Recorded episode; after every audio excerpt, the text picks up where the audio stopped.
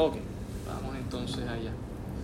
Eh, primero quiero comenzar con el pasaje de Jeremías 29, ¿verdad? Estamos hablando de cómo trabajar nuestra ansiedad.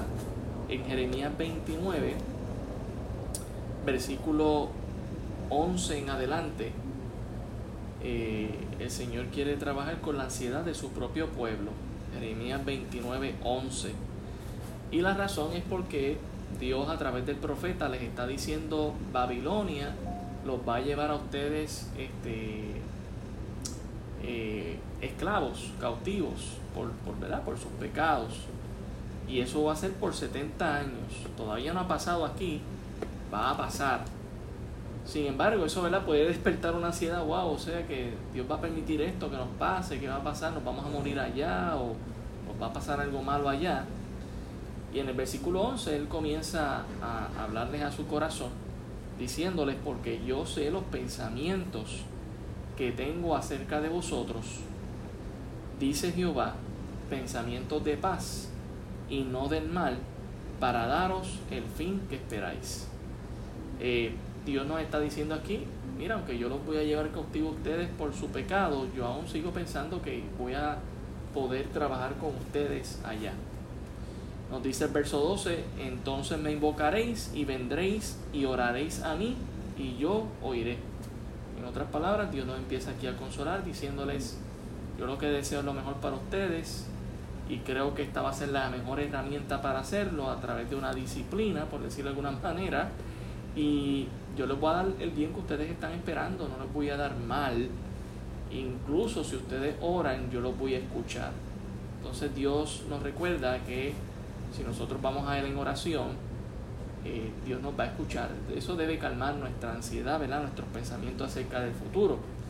Y nos añade más diciéndonos en el versículo 13, y me buscaréis y me hallaréis, porque me buscaréis de todo vuestro corazón. Entonces, ¿verdad?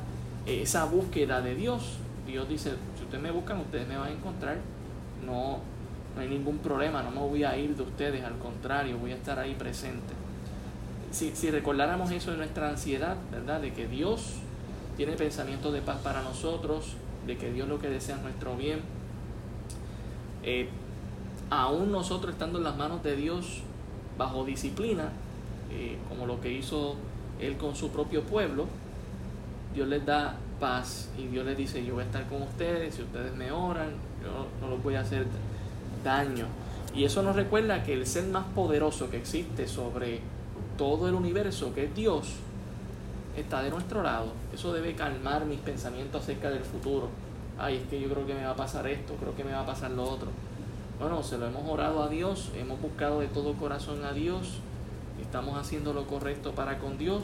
Dios nos dice, ten paz, en, en Isaías 35.4 dice lo siguiente, Isaías 35.4, otro pasaje, ¿verdad?, que nos habla acerca de la ansiedad o del miedo, que esto es algo ¿verdad? también provocado por la ansiedad. Isaías 35.4 dice, decid a los de corazón apocado, es una palabra, ¿verdad?, antigua, pero apocado lo que significa es temeroso o con miedo. Dice, esforzaos, no temáis, He aquí que vuestro Dios viene con retribución, con pago. Dios mismo vendrá y os salvará. Quizás estamos pensando en alguien que nos está haciendo daño, que promete que nos va a hacer daño. Dios nos está diciendo, mira, pon tu confianza en mí, no tengas miedo. Yo aún voy a dar el pago a esas personas que desean tu mal. Por, por eso Jesucristo le enseñó a sus discípulos a orar sobre sus enemigos porque a veces los enemigos, ¿verdad?, nos pueden crear cierta ansiedad. No porque uno lo haya buscado necesariamente, a veces aparecen solos, ¿verdad? Simplemente por uno creerle a Dios y hacer las cosas bien, aparecen enemigos como quiera. Pero la realidad es que si estamos buscando a Dios, Dios nos dice, mira, yo mismo voy a, voy a venir a ustedes y les voy a salvar. Dios está cercano. Así que por lo tanto no tenemos por qué tener temor ni ansiedad. Eh, el Salmo 46, 1 y 2 dice, el Salmo 46, versículo 1 y 2, dice de la siguiente manera, Dios es nuestro amparo y fortaleza, nuestro pronto auxilio en las tribulaciones. Por tanto, no temeremos, aunque la tierra sea removida. Una, cosa que podría causar ansiedad puede ser esa, ¿verdad? Y se traspasen los montes al corazón del mar, aunque bramen y se turben sus aguas y tiemblen los montes a, causa de su braveza. Del, del río de sus corrientes alegra la ciudad de Dios, el santuario de las moradas del Altísimo. Dios está en medio de ella, no será conmovida. Dios la ayudará a clarear la mañana. La realidad es que Dios nos promete ser nuestro auxilio. Estoy ansioso, va, a pasar esto. Ustedes ahora son jóvenes y quizás no están lidiando con ah, deudas. pagar una casa, pagar un carro, un préstamo estudiantil, cosas que ustedes van a, a heredar pronto en algún momento de sus vidas. Y mira, a veces, aunque uno tenga un buen trabajo, pueden pasar cosas como esta, como la pandemia, donde la gente ha perdido empleos, ha perdido ingresos, y eso hace que pierdan casas, que pierdan carros, que pierdan propiedad, y esto crea ansiedad Dios dice, yo soy tu auxilio, yo soy tu amparo. Si tú has puesto, mi, tú has puesto tu confianza en mí, yo te voy a auxiliar y no tienes por qué temer. Entonces, ¿verdad? Dios eh, tranquiliza nuestra mente de esa manera. También Proverbios 18, versículo 10. Proverbios 18, 10 dice, Torre fuerte es el nombre de Jehová a él correrá el justo y será levantado. Torre fuerte es el nombre de Jehová. A él correrá el justo y será levantado. Mire, cuando nosotros vemos la fortaleza que Dios, el refugio que Él nos da, eh, siempre podemos ver a Dios como un refugio cuando, ay, wow, es que me va a pasar esto, es que esto está pasando y es lo que podría terminar pasando pues, aún así podemos correr a Dios y Él dice que será levantado. También otro verso de la escritura que, que podemos ver es Salmo 73, el verso 25. Salmo 73, el verso 25. Dice aquí la escritura, ¿a quién tengo yo en los cielos sino a ti? y fuera de ti nada deseo en la tierra. Mi carne y mi corazón desfallecen, mas la roca de mi corazón y mi porción es Dios para siempre. ¿Verdad? Eh, realmente el salmista tenía como único auxilio, como única ayuda a Dios. Sabía que el ser humano iba a fallar. A veces la, la ansiedad la provocamos nosotros mismos cuando ponemos nuestra confianza en otro ser humano y nos falla. O cuando ponemos la confianza en el dinero, o en la casa, o en las propiedades, eh, bienes, el tiempo. La realidad es que el mismo salmista decía, Señor, yo no tengo más nadie si no es a ti. A ti solamente tengo. Y fuera de ti nada deseo. Yo veo que mi carne, mi corazón se está envejeciendo y que me estoy poniendo nervioso por esta situación, Señor. Pero tú eres mi roca, tú eres mi fortaleza. Entonces cuando yo me alimento de la palabra del Señor, ¿verdad? En cuanto a este tema de la ansiedad se refiere, yo veo que Dios nos da paz a través de su palabra, nos da quietud, mira, este, no tengas temores. Es un tema que podemos ver en la escritura muy seguido. En el verso, en, en Deuteronomio 31.8, Deuteronomio 31.8, Dios le dice al pueblo a su pueblo lo siguiente, ¿verdad? Y son palabras que podemos aplicar para nosotros. Deuteronomio 31.8 dice, y Jehová va delante de ti, Él estará contigo, no te dejará, ni te desampararé, no temas, ni te intimides. ¿Qué nos puede causar temor? Muchas cosas nos pueden causar temor, ¿verdad? Específicamente aquellas del futuro que desconocemos, que no sabemos cómo va a ser, que no sabemos qué es lo que va a pasar con nuestra vida, pero Dios nos recuerda quién va adelante, Él. Él es el que va adelante, Él es el que está en medio de la tormenta, diciéndonos tengan paz, yo, yo voy a calmar aquí la tormenta.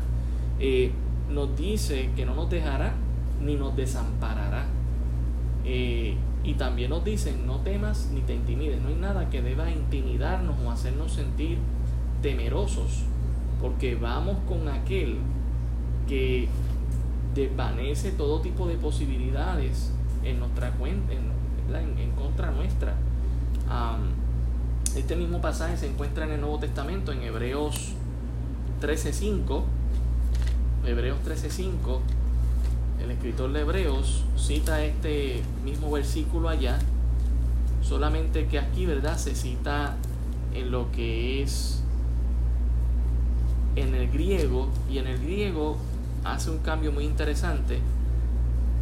Dice, sean vuestras costumbres sin avaricia, contentos con lo que tenéis ahora, porque Él dijo, no te desampararé ni te dejaré. Eh, costumbre sin avaricia es decir que si nosotros estamos acostumbrados a estar deseando cosas innecesarias, porque hay cosas que uno quiere, ¿verdad? Y no necesariamente es el enfoque de uno y pues mira, llega el día y lo puedo tener y ya está, no hay ningún problema, pero hay gente que quiere tener cosas innecesarias y ese es como, eh, ese es como su, su vivir. Si no hacen eso no son felices. Pues ya ahí yo tengo un problema. Dios me está diciendo que mi costumbre no sea la de estar deseando y adquiriendo cosas sin necesidad alguna.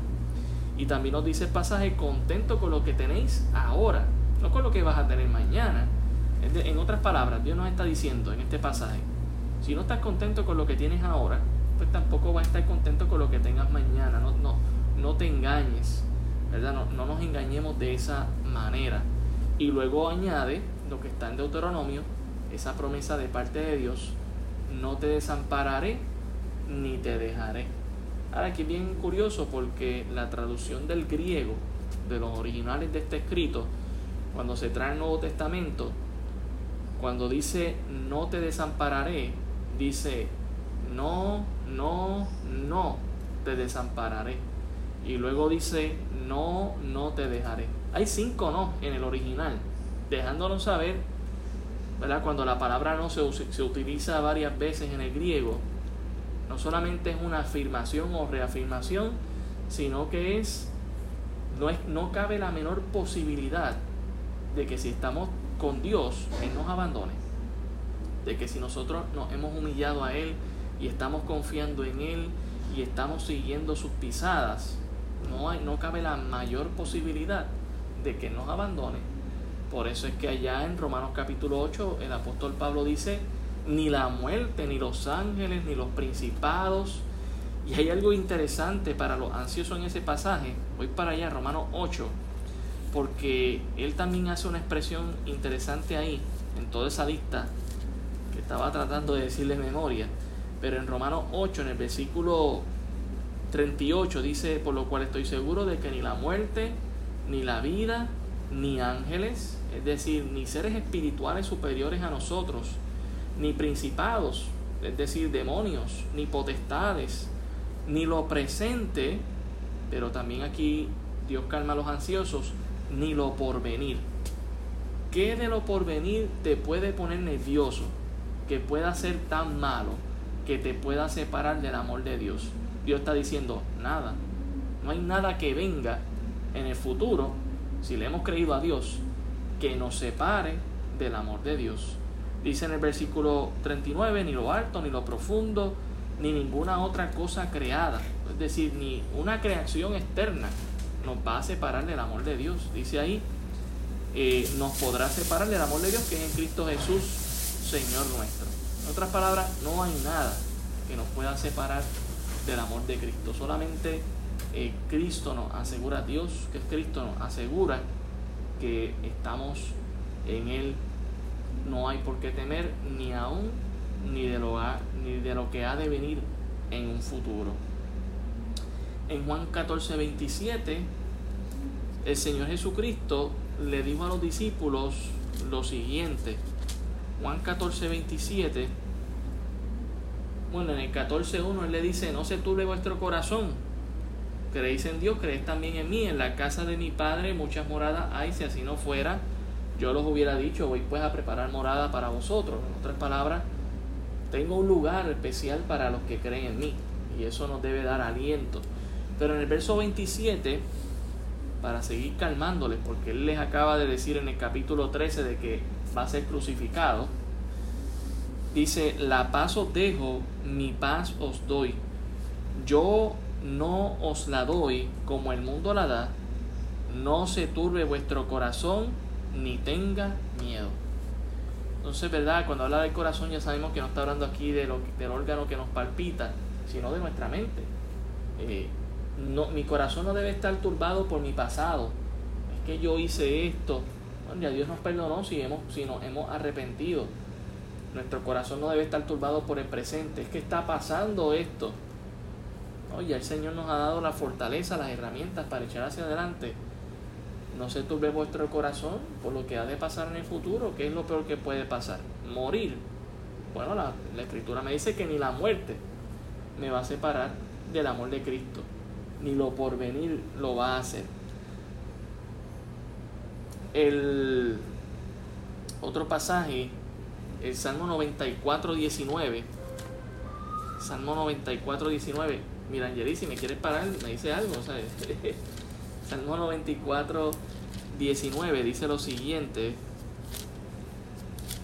Dice, en la multitud de mis pensamientos.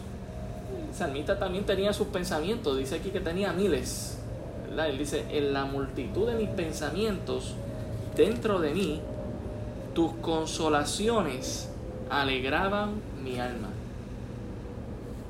¿Qué consolaba al, al salmista? ¿Verdad? Ese, ¿Qué es lo que lo consolaba a él? Bueno, estar leyendo palabra de Dios, meditando en ella, porque verdad, una cosa es leer y puedo leer a los papagayos y no entendí nada y no sé qué Dios me quiso decir y cumplí con Dios, leí la Biblia, amén. No, no, no, pero él dice que en todos los pensamientos que él tenía, él encontraba un consuelo. Ese consuelo no venía automático. Dice que las consolaciones eran debido a recordar la palabra de Dios, las promesas de Dios, lo que Dios nos ha dicho, que sabemos que es fiel, que ya algunas cosas Él las ha cumplido. Cuando pensamos en, en el tiempo de oración, que oramos por peticiones y hemos visto cómo Dios ha contestado peticiones en nuestra vida personal, eso debe servirnos como consuelo para el futuro. Wow, si el Señor hizo esto ahora, pues también lo va a hacer en el futuro. Y no desanimarnos quizás por alguna petición que todavía no ha cumplido simplemente porque no ha llegado el tiempo debido para cumplir esa petición, porque a veces tenemos esa expectativa de que Dios, ¿verdad?, es microondas, Señor, esta petición ahí para que me la conteste en 30 segundos. No, no, no, no, es así, no es, así no es como Dios funciona. Sin embargo, vemos que el salmista se, consoló, se consolaba en la, en la palabra del Señor, se alegraba a pesar de que venían pensamientos diferentes. Esto es como, nuestra mente es como un aeropuerto. Y nosotros no podemos evitar de que llegue un avión de repente, hay un pensamiento y se estacione. Pero sí podemos evitar que ese avión se quede ahí un buen tiempo. No, nosotros somos la torre de control. Fuera de ahí avión. Vete, yo voy a poner otro avión ahí. ¿Qué avión voy a poner? Palabra de Dios. ¿Qué avión voy a poner? Eh, acción de gracias. ¿Qué avión voy a poner? Oración. Señor, ayúdame con este pensamiento que me quiere venir a la mente. Eh, ayúdame a trabajarlo. Así fue como el salmista lo trabajó en su propio corazón. A veces pensamos que los personajes históricos no pasaron por esto, pero la realidad es que sí. En el Salmo 121, en el versículo 5, dice lo siguiente. Salmo 121 versículo 5, que es el salmo que se cantaba mucho aquí en el colegio, alzaré mis ojos a, mis ojos a los montes, de dónde vendrá mi socorro, ¿verdad? El verso 5 dice, Jehová es tu guardador, Jehová es tu sombra, tu mano derecha, el sol no te fatigará de día ni la luna de noche, Jehová te guardará. ¿De cuántos males dice ahí? Dice, de todo mal. El hecho de que Dios nos está diciendo de que Dios nos va a guardar del mal, no implica que en el proceso pasemos por una situación difícil.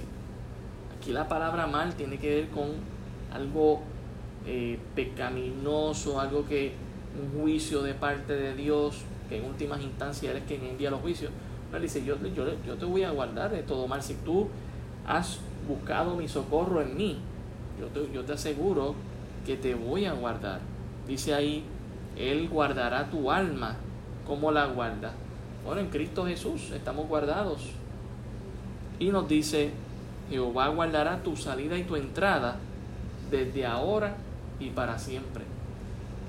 A veces no pensamos que hay personas que salen de sus casas y no han vuelto a su casa. No lo pensamos porque estamos acostumbrados a salir de nuestra casa y a volver a ella sin ningún problema. La realidad es que cuántas veces Dios ya ha cumplido esto en nuestra vida. ¿Y, ¿Y qué pasa con el día que no vuelvo a casa? Dice desde ahora y para siempre, es decir, Dios nos va a resucitar. En el peor caso, the worst case scenario, ¿verdad? Que sería que nosotros muramos. Jesús nos dice, yo soy la resurrección, la vida, el que cree en mí tendrá vida. ¿Verdad? Porque ¿verdad? hemos pasado de muerte a vida. Así que eh, realmente Dios nos tranquiliza. Salmo 118, versículos 5 y 6. Salmo 118, versículos 5 y 6 dice, desde la angustia invoqué a, o a Jehová, ¿verdad? Y me respondió Jehová poniéndome en lugar espacioso. La angustia lo estaba achicando, lo estaba dejando en un lugar eh, bien finito, bien pequeño. Él se sentía muy incómodo con esto que lo estaba angustiando. ¿Qué es lo que puede angustiarlo? El pasado, el presente, el futuro. Pero él dice en el versículo 6, Jehová está conmigo, no temeré. Y dice, no temeré lo que me pueda hacer el hombre ya estoy bien con Dios, porque me he arrepentido, he pedido perdón, pues tengo el cuidado de Dios. Dios no me va a hacer daño. Y Dios entonces nos recuerda que está en control aún de los demonios. El Señor Jesucristo cuando estuvo aquí en la tierra, los demonios temblaban ante su presencia. A Él es que nosotros le servimos al Señor, del cual los demonios tiemblan. Así que si yo tengo el Señor, yo tengo su unción, he sido ungido por Él, he sido, estoy siendo guardado por Él y no tengo que temer. Nota lo que dice, lo que me puede hacer el hombre. No nos está diciendo que el hombre no nos puede hacer daño, pero aún aquello que nos pueda hacer, no debo por qué tener temor, claro. El miedo es natural y, puede llegar, pero más allá que eso, por eso es que el apóstol Pablo allá, en, estando en la cárcel, dice, mira, no hay que estar afanoso. Eh, yo, yo puedo confiar en Dios. Y esa debe ser nuestra, nuestra actitud, confiar en Él. El Salmo 23, el versículo 4, nos dice, aunque ande en valle de sombra de muerte, el momento más difícil y oscuro, no temeré mal alguno, porque tú estarás conmigo, tu vara y tu callado me infundirán aliento. Aún el momento más tenebroso de nuestras vidas, si ya hemos creído en Cristo, Él promete estar con nosotros. Y Él nos dice en el versículo 3 que lo hará por amor de su nombre. Por amor de su nombre. Entonces, Dios no va a dejar caer su nombre para que sea blasfemado cuando Él puede hacerlo. Eh, puedo confiar en que Dios me va a guardar, me va a cuidar de toda situación por la que pueda estar pasando. Por último, Dios nos recuerda que lo que Él sí nos ha dado y lo que no nos ha dado, segunda Timoteo 1.7, segunda de Timoteo 1.7, es bien interesante, contexto, Pablo le está escribiendo a su hijo en la fe, a Timoteo.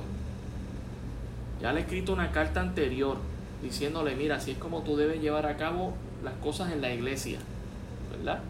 Para aquella persona que no sabe cómo la iglesia se debe llevar a cabo, debe leer 1 Timoteo. Ahí está todas las instrucciones que Dios nos da para llevar a cabo una iglesia.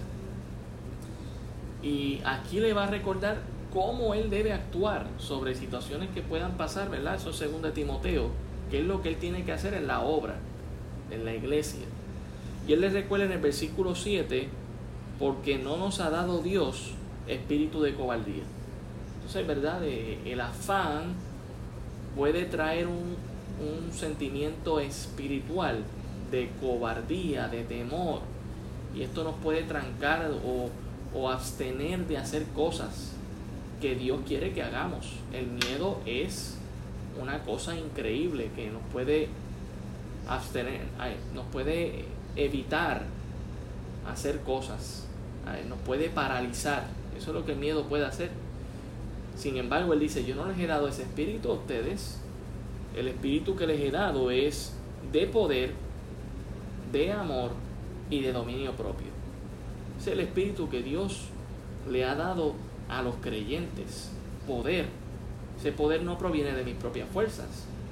Viene del poder que el mismo apóstol Pablo dice allá en Filipenses 4:13. Todo lo puedo en Cristo que me fortalece.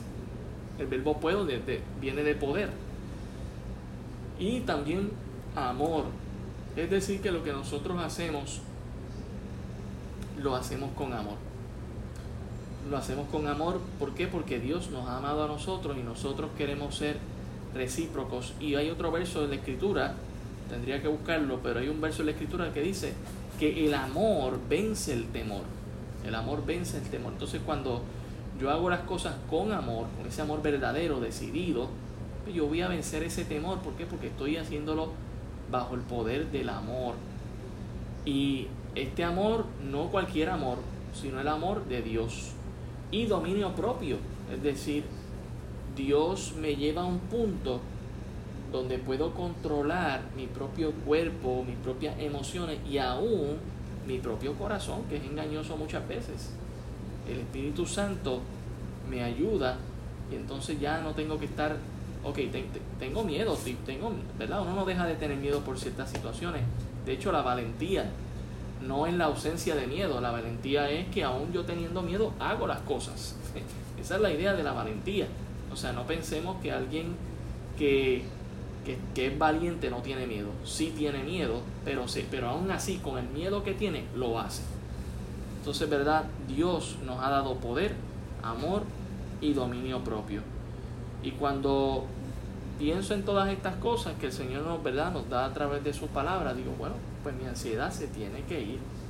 Torre de control, yo manejo mis pensamientos, no puedo evitar que un mal pensamiento llegue, se van a cruzar muchas veces en mi vida, pero sí puedo evitar que se quede ahí estacionado. Fuera pensamiento, yo lo que quiero ahí es, vamos a orar, vamos a leer la Biblia, vamos a hacer cosas productivas, vamos a mantener nuestra mente activa en cosas que sean buenas, justas, verdaderas, puras, que al final del día, en la noche, me pueda acostar y ni pesadillas tengo porque mira, mis pensamientos están guardados en Cristo Jesús.